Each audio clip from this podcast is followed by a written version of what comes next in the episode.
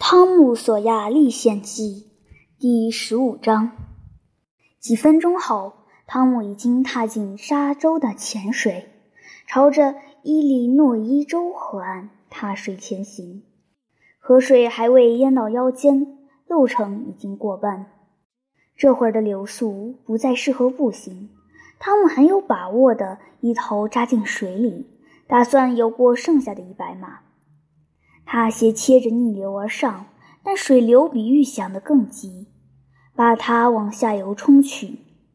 他好不容易游到了对岸，顺着水流漂浮了一阵，找到一片浅滩，爬了上去。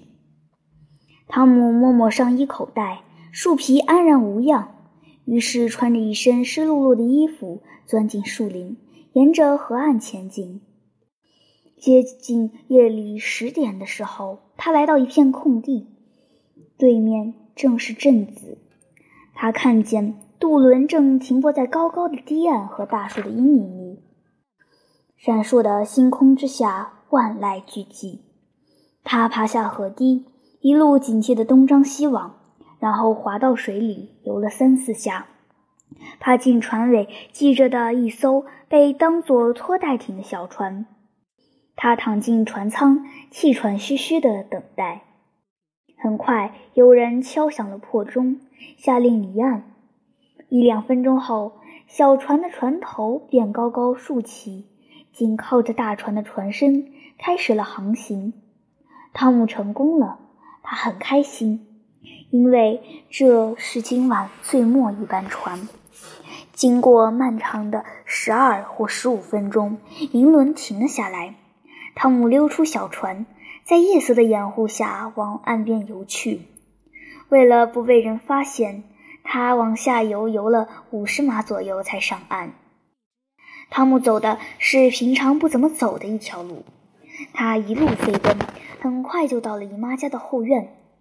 他翻过栅栏，来到厢房外，从起居室的窗户往里看，因为那里点着灯。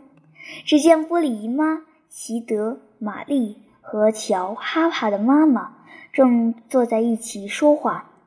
他们坐在床边，而床刚好挡着房门。汤姆走到门边，轻轻抬起门闸。他慢慢地把门一推，门开了一条缝。他继续小心地推了推，门不时嘎吱一响，吓得他心惊肉跳。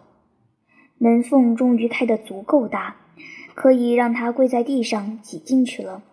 他先把脑袋伸进去，然后小心翼翼地往前爬。烛火怎么摇个不停？玻璃姨妈说。汤姆加紧爬了几步。咦，门怎么开了？唉，可不嘛！现在怪事是越来越多了。西德，去把门关上。这时，汤姆刚好躲进了床底。他躺平，调整一下呼吸，然后爬到了玻璃姨妈的脚边。可就像我刚说的，玻璃姨妈开口了。算起来，他不是个坏孩子，只是有点淘气，只是不太懂事，粗心大意。你知道的，他不过就是一个小毛头，他从来没想要害谁呀。他其实是心肠最好的孩子。他哭了起来。我的乔也是。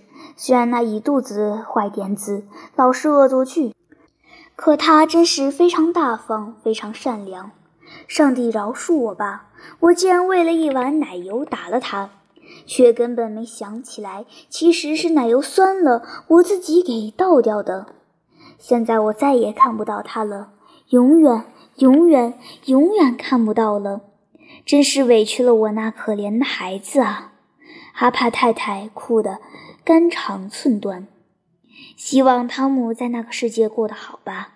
西德说：“但要是他乖一点的话。”西德即使看不见，汤姆也能感觉到老太太的怒视。汤姆已经不在了，不许说他的坏话。上帝会照看他的，轮不到你操心。哎，哈帕太太，我放不下他，真的放不下啊。虽然平时他老是折腾我这把老身子骨，可他是我的安慰。上帝把孩子赐给我们，又把他们带走，感谢上帝，可真是太痛苦了，唉，太痛苦了。上个周六，因为乔在我鼻子底下放了个鞭炮，我还打了他一顿。那时候我真的是什么都不懂。现在转眼他就……唉，要是能重来一遍，我会抱着他夸他干得好。是的，是的，我是跟你想的一样，哈帕太太。我太明白你的感受了。就在昨天中午，我的汤姆还给猫灌止痛药水，猫差点没把整个房子拆了。上帝原谅我吧，我竟然给汤姆脑袋上敲了一个暴力。可怜的孩子，他现在死了，不过他已经解脱了。他跟我说的最后一句话竟然是：“想到这里，老太太再也承受不住回忆带来的痛苦，整个人崩溃了。汤姆也哽咽起来。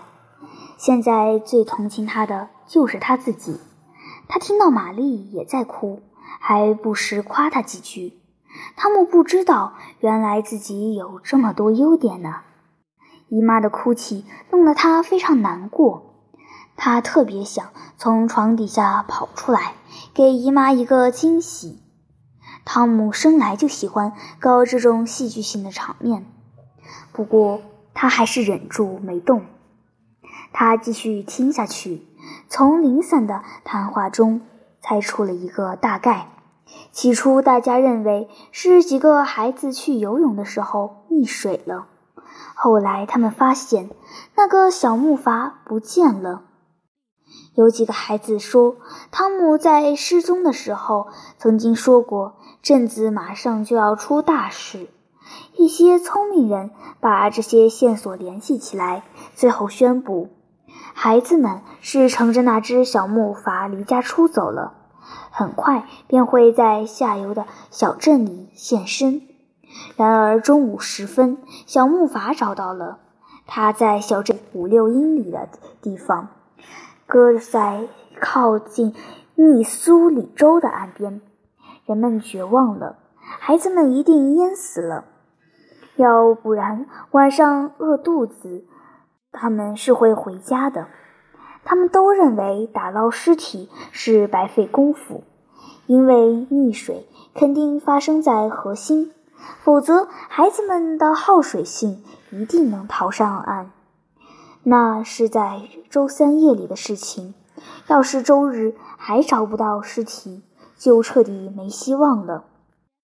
他们会在周日早晨为孩子举行葬礼。听到这里，汤姆不禁浑身一颤。哈帕太太抽抽噎噎的道了晚安，转身准备离去。这时，两个失去孩子的女人再也忍不住了，她们冲向彼此，抱在一起，好好的哭了一场，彼此抚慰了一番。才终于道别，波里姨妈一反常态，柔声向席德和玛丽道了晚安。西德稍微哭了几声，玛丽则哭得非常伤心。波利姨妈跪下来为汤姆祷告，她说的那么动人，那么恳切，她的话语和那苍老的声音中包含着无尽的爱意。等到姨妈说完，汤姆已经再次泪流满面。姨妈上床睡觉了，可汤姆很长时间都不敢动，因为姨妈一直在床上辗转反侧，不时伤心欲绝的喃喃自语。最后，她总算安静下来，只偶尔在梦中发出几句呻吟。汤姆悄悄爬出来。在床边慢慢直起身子，用手挡住烛光，站在玻璃姨妈身边。他觉得姨妈好可怜。他取出那卷树皮，摆在蜡烛上。突然间，他有了一个念头。他犹豫极了，陷入了沉思。接着，他眼前一亮，好像有了什么绝妙的主意。只见汤姆迅速地把树皮放回了口袋，俯下身吻了吻姨妈苍白的嘴唇，然后立即悄悄地走了出去，轻轻在身后把门闸上。汤姆走街穿巷，回到渡轮停泊的地方，发现无人看守，便大胆地登上了甲板。他知道，只要那个经常偷懒、睡起来像块石头的守船人不在，他就可以随便进出。他解开船尾的小艇，滑进去，然后小心翼翼地向上游。等滑到上游大约一英里处，汤姆开始斜切着水流，奋力向对岸望去。他很熟悉小艇的秉性，稳稳当当地靠了岸。汤姆很想把小艇据为己有，他对自己说：“这也算得上是一艘船。身为海盗，劫船是顺理成章的事。不过，他要知道，小艇丢了，一定会引来一番搜查，到时候一切都会败露。”于是，他弃船上岸，走进了树林。汤姆坐在地上歇了好长一段时间，然后强忍睡意，疲惫不堪地往前走。夜已经过去了一大半。等汤姆走到小岛沙洲的对岸时，已是天光大亮。他再次坐下来休息，直到太阳高高的升起，为大河镀上一层金光，他才一头扎进河里。过了一会儿，汤姆已经浑身湿漉漉地站在了营地的入口处。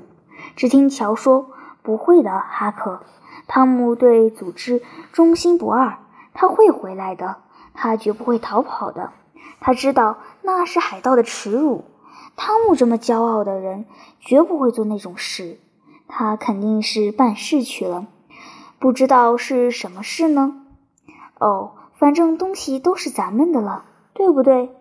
快了，可还没到时候。哈克，汤姆写的是，要是早饭时他还没回来，东西才归我们。他回来了！汤姆戏剧效果十足的大喊一声，昂首阔步走进营地。培根和烤鱼的丰盛早餐很快准备就绪，孩子们一边吃一边听汤姆讲述自己的冒险。略有些添油加醋。等汤姆说完，这帮自以为是小英雄的小家伙虚荣心已经爆棚。之后，汤姆藏进一个阴凉的角落，一直睡到中午。另外两名海盗则为捕鱼和探险做好了准备。